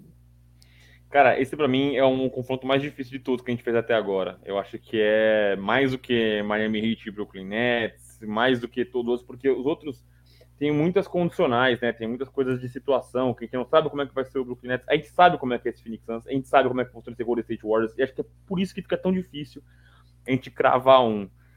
É, acredite se quiser, mano, nessa eu ia divergir de você, e eu iria de Phoenix Suns nessa, porque eu acho que esse Golden State Warriors só passa desse Phoenix Suns se todos, todos estiverem jogando o máximo que sabem. Seja o Stephen Curry, seja o Clay Thompson, seja o Draymond Green, seja o Andrew Wiggins. A gente não viu o Clay ainda tão à vontade, e beleza, porque é nada mais justo, o cara ficou dois anos sem jogar. Mas ele não chegou a ser o Clay Thompson que era, só contra o Lakers que ele destruiu, esculachou. Mas a gente não viu ainda aquele Clay Thompson. Então, eu talvez eu fosse de Phoenix Suns nessa. É... Cara, talvez eu fosse de Phoenix nessa por isso, porque acho que o Warriors precisaria de todo mundo 100% o tempo inteiro para conseguir vencer. Mas, eu vou, tô pensando na frente, sou um cara que pensa na frente. Olhando pro outro lado ainda, nessa, eu vou te dar o Warriors porque eu não quero repetir o final do ano passado. Justíssimo. É, mas, cara, vou te falar, eu, o argumento que eu ia tentar jogar para você de Golden State Warriors para lhe convencer era para mim, além de tudo, o Warriors tem o melhor banco. Eu acho que o Warriors, quando entrar o banco e o banco brigar com o do, o do Phoenix Suns, vai dar o Warriors. A capacidade que o Jordan Poole tem de contribuir para o jogo, Kuminga arrebentando, é, Otto Porter Jr., meu Deus do céu, quanto tempo a gente não viu Otto Porter Jr. no nome é, como um cara que realmente contribui efetivamente para um time? Eu acho que isso, enfim, a gente sabe que nos playoffs as rotações encurtam. Mas lembrando do banco que estava no passado entrando com o Phoenix Suns, mesmo com, enfim, ah, melhorou de Kaminsky para Javel Magui. Mas, cara, eu acho que o banco do Warriors, mesmo que entre uma rotação mais curta, de oito, sete, oito jogadores, ainda são uns três caras vindo do banco que eu acho que são melhores do que o que o Phoenix Suns vai ter lá. Eu acho que é um time que vai impor um ritmo muito rápido de jogo é, e que vai ter gente saindo do banco para contribuir com a correria, para brigar com a coisa do pace mais lento, do ritmo mais cadenciado que o Chris Paul vai tentar impor, junto, enfim, com o time todo, com o Monte Williams. E eu acho que eles não vão conseguir, conseguir segurar esse Warriors. Eu acho que eles vão sofrer. É, e eu acho que, enfim, eu acho que realmente o banco vai ser muito decisivo, porque por mais que a gente não tá vendo um, Chris, um, um Clay Thompson totalmente à vontade, a gente tá vendo um Jordan Poole que pode morder um contrato, segundo saiu hoje no Bleacher Report, de 80 milhões em quatro anos, porque o Warriors acredita no cara nesse nível. Então, é, eu imagino que o melhor do banco ainda esteja por vir desse time aí. Tudo bem, não sabe convencer, já tinha te dado já. É, mas o argumento que você deu foi maravilhoso, só não quero repetir finais. então, se você não quer repetir finais, vou até deixar você começar aqui, porque a final do leste entre Milwaukee Bucks e Chicago Bulls, para você tem um vencedor claro. Tem, tem, tem sim. Cara, eu, pô, é difícil. Eu, eu, eu, criei uma simpatia muito grande pelo Chicago Bulls, porque, pô, Lonzo Ball, é, é, o próprio Alex Caruso, o DeMar DeRozan, eu sou fãzaço do DeMar DeRozan. Então, assim, tem muita gente que eu gosto lá, gosto do Billy Donovan, acho muito legal quando é, apostas como no, no Carniçovas, que não era nenhuma aposta, né? Mas quando trabalhos bem feitos dão resultado. Eu gosto muito disso, né? É, tem trabalhos, tão, tra, tantos trabalhos bem feitos que somem porque é, não, não, não culminaram com o título. É, eu gosto quando os trabalhos não, de fato, vão acabar com o título, mas o, o, se mostrou em quadra. É, o Carniçovas acertou tudo que ele fez lá mas eu acho que o problema é cruzar com o Bucks, né? Cruzar com o Bucks é um tormento, né? Se você falou que o time do Chicago Bulls não tem um cara longilíneo, eles não têm nada que possa segurar o, o Giannis Antetokounmpo. E aí quando a gente fala segurar o cara, é o que a gente sempre diz, não é que o cara vai fazer 10 pontos, mas em vez de fazer 50 pontos arremessando 40 vezes, você vai obrigar o cara a arremessar 70 vezes para fazer. E o cara vai ficar exausto, você vai cansar o cara, você vai diminuir o aproveitamento dele. Eu acho que o Chicago Bulls não tem nada, nem Tristan Thompson, nem Patrick Williams saudável, nem ninguém. Você viu, meu Deus. Pra atrapalhar. É, eu nem citei, eu nem citei. para atrapalhar o Giannis desse garrafão. Então, para mim, dá Bucks nessa, nessa conferência leste. Exato, eu acho que a gente vai ter partidas excelentes de DeMar DeRozan, vai ter aqueles jogos de 40 pontos, 10 assistências, ele vai jantar os caras, mas eu também acho que o Zé Clavin vai entrar marcando muitos pontos, mas assim, eles não tem nada para parar o Yannis e o Chicago Bulls não defende, né, cara? O Chicago Bulls não é um time com poderio defensivo para parar o Milwaukee Bucks, é simples assim, entendeu? Se a gente vai ver no ataque eles fazendo 115 pontos, na final de conferência, a gente vai vê-los tomando 120, 125, porque é isso, eles se eles forem para trocação, para o tiroteio, é, eles vão cair. É, eu acho que esse, esse Milwaukee Bucks pode não ser um time com tanto brilhantismo, com um jogo tão empolgante, divertido, mas é um time que joga cadenciadinho e que é capaz de pontuar. A gente já viu em outras temporadas o quanto o, o Bucks pode contribuir ofensivamente, enfim, o time todo pode contribuir. Então, eu acho que aqui é realmente mais claro, né? Aqui é mais fácil do que Phoenix Suns e Golden State Warriors. Para mim, aqui passa é. É, porque o cara é um absurdo. Se eu acho que ele vai passar pela defesa do Miami, imagina o que eu acho que ele vai fazer com o Chicago Bulls. Vai dizimar essa galera. E aí chegamos na final, né?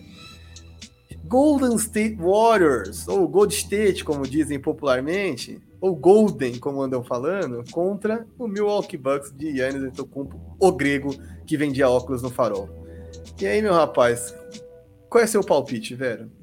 Só pra terminar o que a gente falou do Bucks, né? Até os encaixes que vão ser muito difíceis pro Chicago Bulls, né? Você tem um Drew Holiday pra defender, você tem um Giannis, imagina o Giannis em cima do DeMar DeRozan, o DeMar DeRozan é um monstro.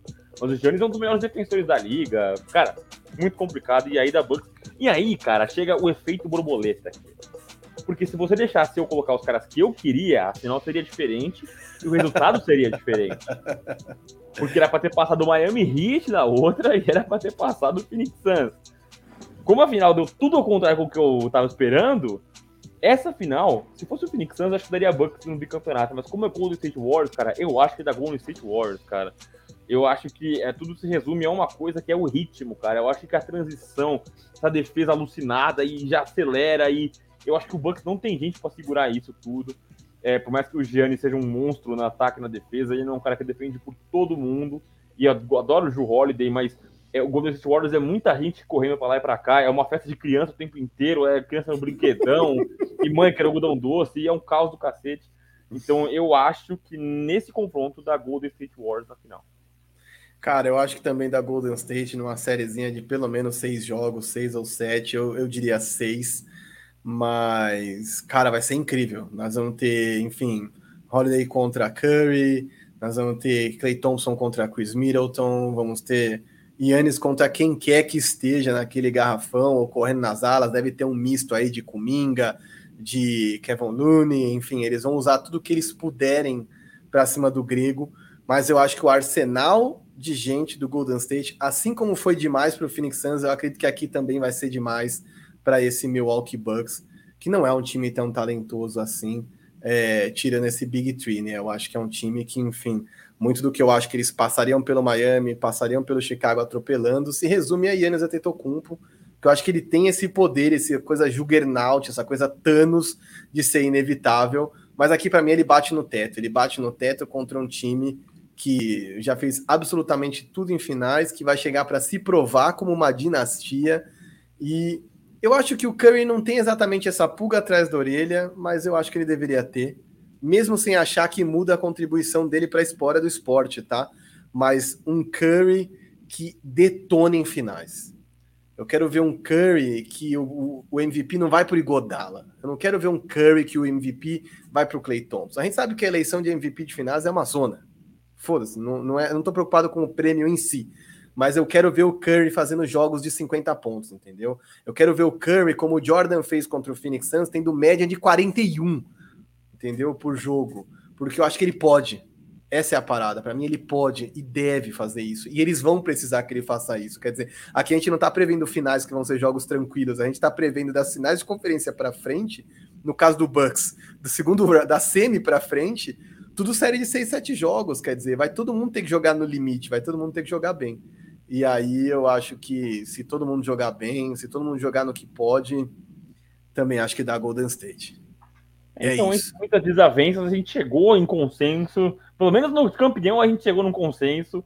Então é raro isso, inclusive, porque a gente costuma concordar das coisas, bom que a gente discorde. Sim. E aí, pô, a gente fecha aqui, a gente vai para os prêmios da temporada agora, mas a gente fecha nosso, nosso projeto de playoffs. É, a gente deu uma leve cagada para os play-ins. Mas se você com a gente aqui até agora, não esqueça de deixar seu likezinho, deixar seu comentário, o que, que vocês discordam. Cornete! Você esqueceu de tal, mano, pode falar, discordo completamente, discordo craque, pode mandar para nós. Lembrando que agora dá para você av nos avaliar no seu Spotify. Então nos avalie, deixa um coraçãozinho, fala, pô, os caras são bravos mesmo, os caras são pica, deu risada, os caras falam muita merda. Pode deixar tá? e, e nos deixe contente. É, Exatamente. Partimos para os prêmios, Marquinhos? Sim, lá no começo eu disse que a primeira coisa que vocês tinham que fazer é chegar sentando o dedo no like e comentando de onde vocês estão nos ouvindo. Se você ainda não fez isso, faça agora. Faça agora e já mande a sua opinião. Mande sua corneta. Ah, vocês falaram merda, nada a ver essa final, nada a ver esse confronto, discordo completamente. E principalmente argumentem porque a gente ama a discussão. Tudo sobre isso aqui é a discussão. Então, é, faça valer o nosso tempo aqui na madrugada, discuta conosco também, seja lá na hora que você estiver ouvindo. Bom dia, boa tarde, boa noite. Só não esqueça de deixar o like, comentar e principalmente, a gente não tinha falado ainda com tanta ênfase, compartilhe com seus brothers, cara. Compartilha porque a parada é essa, ter cada vez mais gente curtindo essa liga maravilhosa. E agora vamos passar pro próximo, né, Vero? Vamos aos nossos prêmios da temporada: MVP, Coach of the Year, ah, calor do ano, tranquila que vocês adoram. Confesso que cometi uma gafe, viu? Eu mandei pro Marquinhos, tava mandando aqui os meus, e eu tinha cola. E sem querer eu mandei já, não mandei tipo, ah, vamos organizar a pauta com o técnico, o músico pro player, eu sem querer mandei um. Eu X9, eu caguetei era o meu. Não, não tem problema não, porque é unanimidade, entendeu? Então, vamos lá. É, a gente descartou aqui o executivo do ano, porque aí acho que é uma coisa muito nerdola aqui para nós, então nós vamos só do técnico do ano adiante. Então, vamos lá, meu amigo Marquinhos. técnico do ano, quem que é seu eleito? Taylor Jenkins, do Memphis Grizzlies. O cara comandou um time novato, um dos times que mais perdeu minutagem de seus melhores jogadores por conta de Covid e lesão. É um time super jovem, leve, é, e ele conseguiu distribuir minutos, ele conseguiu distribuir funções. Se cada vez tem menos posição, tem função sim. É, e é muito louco ver como esses caras são capazes de vencer, mesmo na ausência do Diamoran, é, porque eu acho que é um time que tá com a confiança lá em cima, e isso se deve ao trabalho do técnico e à confiança que eles têm no cara. Então, Taylor Jenkins. Discordo, craque. Eu vou de JB Bickerstaff, técnico do Cleveland Cavaliers. Eu acho que o cara tá fazendo acontecer um experimento que ninguém dava como certo, que é com o Laurie Marcano jogando de small forward, né, de ala. As torres gêmeas, ninguém joga com pivô, tá tendo com dois pivôs. E aí o Sexton sai fora e estão jogando muito bem. Os caras estão fazendo os caras aleatórios jogarem muito bem. Kevin Love vindo do banco, jogando pra caramba do banco. Darius Garland em momento de êxtase. Eu acho que o cara. É, é, é, eu vejo como espelhos, né? O Memphis e o Cleveland em conferência do oposta. São times jovens que estão ah, é, chegando em lugares que a gente não apostava no começo da temporada, inclusive tem terceiro dois nesse momento. Uhum. É, e aí eu vejo o, o Bickerstaff assim, tá fazendo um trabalho muito legal com as peças que ele tem na mão, né? Você vê o elenco do Kevin e fala, pô, não é tudo isso. Os caras estão chegando muito longe, né? O Garland tá brilhando, mesmo sem o Garland, com o Coro, o time foi longe, agora com o Carlos Lavert agora. É, eu gosto muito do que o Bickerstaff tem feito, então eu vou com o Bickerstaff. Vocês aí nos comentários, fala, concordo com o Vero? Marquinhos só fala merda? É isso aí, manda bala. é isso, manda um Frank Vogel aí, tá tudo certo. É, vamos pro próximo? Sexto homem do ano, reserva, o melhor reserva do ano, Sixth Man of the Year. Eu tô, você que nos acompanha no YouTube, coloquei a tarja, tem a sigla em inglês necessário, versão Herbert Richards, e aí a tradução do prêmio. Sexto homem, melhor reserva do ano. Marquinhos, você primeiro. Herbert Richards é muito bom. Não, e quando eu esperava, você falava Herbert, aí ele falava Alamo. Você falava, não, Alamo não, pô, Herbert. Muito bom, excelente, excelente. É, vamos lá. É, aqui eu vou com o cara que todo mundo acha que é um gênio absurdo no Twitter, mas que eu acho que ele tá no que ele sabe fazer, na melhor posição possível para contribuir. Tyler Hill do Miami Heat vem fazendo uma temporada incrível, recuperou a vontade de jogar basquete, de evoluir, voltou a focar. É, mas é isso, para mim ele é um excelente sexto homem e nesse momento eu acho que ele tem muita chance, porque a gente sabe, a NBA ama um peladeiro, ama um pontuador de, de sexto homem, então vou com ele. Você que me acompanha no YouTube, eu fiz o gesto aqui, que ele nasceu filho, né? Aí o pessoal brinca que quando nasce o filho, os caras jogam muito. Então o Calheiro tá jogando muito porque nasceu o filhote dele. É, e vou com você nessa, acho que ele é o sexto homem, melhor reserva da temporada do Tyler Hero. É, tem jogado muito, eu acho que ele. É, é a gente falou que o Miami vai depender muito dele, eu acho cruel se depender tanto do Tyler Hero, mas eu acho que ele tem sido um alívio ofensivo para o Miami Heat. Ele não tem parado muito saudável também, mas quando joga, vai bem. Não é o que o Twitter acha que ele é, mas gosta do Tyler Hero sim. Para mim, ele é o sexto homem do ano. É... Defensor do ano agora, eu ia colocar o Most Improved Player, mas eu vou trocar a ordem, eu vou colocar de defensor do ano. É... Amigo Marquinhos, você. Ah, eu vou com um rapaz que neste momento está machucado, mas que quando está em quadra tem tido uma temporada que eu acho que é incrível, ajudando o time dele a, a, a, se colocar ali. eu vou de Draymond Green porque o cara tá jogando demais e mais uma vez provando o valor dele além do box score. A gente sempre brinca com isso aqui, mas além dos stats que a gente vê ali mais óbvios de jogo, clicou no Google, abre ali ponto, rebote, assistência, ou até mesmo da coisa mais avançada. A verdade é que o Damon Green é um cara que brilha os olhos de assistir, um cara louco por defesa como eu sou. É, ele é um absurdo. A versatilidade e eficiência desse cara na defesa é coisa de maluco. É, eu vou com você, vou no Draymond Green também. Eu cito dois nomes ainda aqui na rabeira, que são o Giannis, por motivos óbvios, e o Michael Bridges do Phoenix Suns. Tá jogado muito o Michael Bridges. Eu só coloco o Draymond Green acima desses caras, mesmo estando fora desse momento, porque eu acho que ele tem uma coisa que pouquíssimas pessoas têm na NBA, que é uma liderança vocal tremenda em quadra. O time, ele é uma extensão do Steve Kerr, e, e cobra, e, e, organiza, e grita, e chama, e troca. Então, acho que tudo isso é, colabora para ele ser, para mim, o defensor do ano. Você que está me vendo aqui no YouTube, eu estou deletando minha cola aqui, porque eu não quero me perder, eu me atrapalho todo, então estou aqui com a minha colinha. Most Improved Player, jogador de maior evolução na temporada, Marquinhos. Você. Ai, meu Deus do céu. Aqui eu vou ter que fazer uma parada que eu acho um pouco injusta, mas que infelizmente não tem jeito. O Jamoran poderia entrar nessa brincadeira aqui.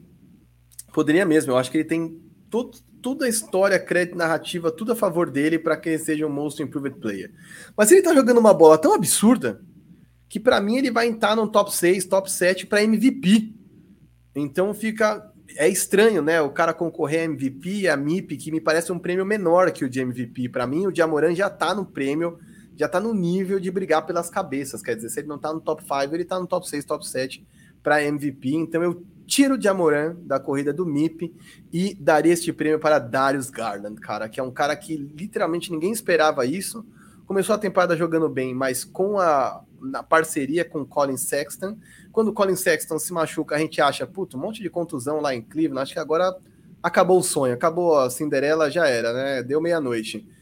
E aí, quando você vai ver o Darius Garland ganhar mais minutos, a eficiência cresce, cara continua jogando bem, quer dizer, alguns, alguns fundamentos caíram um pouco de eficiência, mas assim, cresceu a produção do cara, não prejudicou o time, ajudou mais ainda os companheiros e com certeza é, é um dos líderes desse time, né? Não só tecnicamente, como, enfim, ali, vocacional, vocação, é, vocal mesmo, né? Então, de verdade, para mim, o MIP merecidíssimo para Darius Garland. Se você não entrega o prêmio Homem, eu entrego o prêmio Homem. Para mim, é Jamoran ele não vai ganhar o prêmio de MVP, então que ganha o prêmio de Most Improved Player. Ser que era um cara muito legal de ano passado, porém irregular. Esse ano ele é regular, vencedor, tudo de bom. Vencedor! Pago pau, pago pau para o Jamoran. Acho que o time do Grizzlies, como é um mercado pequeno, é um time que ainda inspira pouco carisma nas pessoas, né? Para quem não acompanhou, como você disse, o Grit and Grind de Tony Allen, de Mark Gasol, Zach Randolph e o Mike Conley é, você ver agora o, o Memphis Grizzlies com Dylan Brooks, Desmond Bain, JJJ e o Jamoran é um deleite muito por conta do Jamoran. Então, se você não entrega o prêmio Homem, eu encontre comigo, Jamoran. Você é meu Most Improved Player, meu jogador de. Aqui, ó. Você é meu prêmio de maior evolução, jogador de maior evolução. O cara vai do, de irregular a MVP. Então, é ele. Ele é o homem. Agora, aonde eu me caguetei todo, onde eu me, me enrolei todo e me dei a cola pro quase que volta na tarja aqui ainda. Vou entregar, vou entregar, vou entregar, porque eu pensei que ele ia pôr na tarja. Quase coloquei. Porque, porque pro Vero é o prêmio Evan Mobley. É prêmio isso. Evan Mobley. E eu tô com você, velho. É Evan Mobley, disparado. É a, a maturidade com que ele joga, é, a, as formas mais diversas que ele tem de impactar o jogo pro, pro Cavs. É um cara que tem tido impacto no ataque, tem tido impacto é, na defesa, pegando rebote, dando toco. É, e é um cara que no começo eu acho, eu não botei eu não botei nenhuma fé no cara, quer dizer, a gente até desmentiu aqui que o Cade Honey, ah, o Cade Honey não é bust, muita gente depois de 3, 4 jogos já tava dando o Cade Honey como bust, eu falei que não era, mas eu, eu no começo estava botando minhas fichas em Jalen Green, depois fiquei super indeciso, e a partir de, sei lá, dezembro, janeiro, que a gente começou a conversar direto por WhatsApp sobre ele, eu não tive mais dúvida nenhuma, Evan Mobley com certeza vai ser o rookie do ano, então é isso, prêmio Evan Mobley. É o seguinte, vocês estão vendo que apesar do Marquinhos, eu ter a, a, aberto mão de muita coisa nos playoffs do bracket, o Marquinhos é um cara super influenciável e eu sou de persuasão, entendeu? cara. É isso, cara, o, Mobley... o cara conseguiu me convencer a comprar planta. Virei pai de planta aqui, comprei uma carnívora, 30 pau na planta, meu amigo. Cara é, é muito caro. É o, cara... cara, o cara é um tremendo influenciador, pô. Mas, completando aqui, é, eu acho que. É, é, é acho, não me bananei tudo aqui na, na minha na meu, meu, meu dicção, mas o meu ponto é: eu acho que esse ano tá mais aberto do que nos outros anos. Eu gosto muito disso. Não aberto no porque ah, o Evan Mobley não é favorito. Para mim, ele é favoritaço por N questões. Mas eu acho que é, nos outros anos sempre tinha um, dois, às vezes um terceiro concorrente ali, a Rookie of the Year. Esse ano tem muita gente boa brigando, né? Tem o Evan Mobley, tem o Scottie Barnes, tem o próprio Cade Cunningham. É, então, é muita gente boa brigando. Eu gosto muito do Scottie Barnes. O Franz Wagner chegou a, a, pipocar ali, a ventilar também nesse prêmio de Rookie of the Year.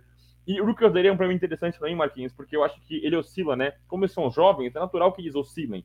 Então, é, diferente do prêmio de MVP, por exemplo, você vai ter um Kevin Durant, você vai ter um LeBron James, você vai ter um Embiid, um Jokic jogando muito a temporada inteira. Óbvio que eles têm alguns momentos de baixa, mas enfim, é uma toada grande, é uma mesma tônica. Rookie, é normal eles oscilarem, né? O, o Scottie Barnes teve momentos ruins na temporada, o Franz Wagner teve momentos ruins na temporada. É, eu acho que o Ivan Mobley foi o mais regular de todos eles, e eu acho que o que me coloca, é, o, o que garante para mim que o Ivan Mobley é o meu Rookie of the Year, cara, é que ele é uma peça fundamental num time vencedor. É, gosto muito do Scottie Barnes, eu sou muito fã do Scottie Barnes, acho ele um cara carismático, gosto do que ele traz pro, pro Toronto Raptors, esse é o que tá na moda, né? O point forward, ele é um armador, é um ala muito grande que arma, defende, o cara ataca o garrafão. Eu acho até assustador você ver o Scottie Barnes jogar. É um cara que. Aquele cara que fala, cara, isso aqui vai ser problema, cara. Esse cara vai ter um problema para a liga. Gosto do Franz Wagner. É, até o Kate Cunningham, eu fiz a, a meia-culpa, né? Falei que ele era um bust, depois eu voltei atrás, a gente reconhece quando a gente está errado. Tenho gostado do Kate Cunningham, mas é, eu acho que o Evan Mobley é uma peça fundamental num time vencedor, e eu acho que isso, para mim, mostra que ele é o meu calor do ano. Tô contigo, inclusive. É, só ia completar que eu sigo o relator, porque para mim essa é a diferença, por exemplo, entre ele e Josh Giddy, que joga muito, ah, coleciona triple-double, no OKC que não vai a lugar nenhum, ou seja, é muito legal, mas não serve para nada. Esqueci de falar do Josh Giddy, mais um, mais um, mas que eu tô falando de tantos é novatos isso. que poderiam concorrer a Rookie of the Year, Josh Giddy é mais um deles. Exato, olho é... claro e gente feia. Porém, o homem é bonito. E aí a gente vai pra. Olha lá, olha lá, olha lá, olha lá, eu aguentando. Ó, nós vamos para o prêmio de MVP. Vamos saber um de MVP da temporada. É, o melhor da temporada. Eu já comecei me caguetando, então eu vou seguir aqui na minha, na, na, minha declaração que eu já comecei. Tem muita gente que vai falar, ah, Vero, mais o Embiid, ah, Vero, mais o Giannis. Ah, cara, não tem como, é o Jokic. As estatísticas avançadas que eu e o Marquinhos a gente sempre fala, a gente coloca ou não coloca aqui no pódio, porque é uma numeralha desgraçada, é um papo de nerd, é eficiência, não sei o que lá. O Embiid é, tem números históricos que a liga nunca viu é, o quanto ele impacta na, na, na, nas vitórias do time, o quanto, como que o time é com ele, é sem ele. Eu acho que ele tem isso em favor dele. Ele tem o eye test, que a gente sempre defende, né? Assistam aos jogos. O Denver com o Jokic é um time que você fala, cara, competitivo esse time. O Denver sem o Jokic, você fala, meu Deus, o que tá acontecendo aqui? É, é pior que interclasse, cara. É um jogo horroroso. Então eu acho que o Jokic é esse, essa conta de dentro e fora da quadra faz toda a diferença, não só estatisticamente, mas ao prazer dos olhos. Eu sou muito fã do rapaz. Acho que o Embiid é um cara incrível, tá jogando demais. Sou fã do Embiid, gosto desse cara que fala, bocudo, provoca. É, mas acho que vai impactar na corrida dele pelo MVP a queda do James Harden. Não porque ele vai jogar mal, mas os números vão diminuir, vão cair um pouquinho.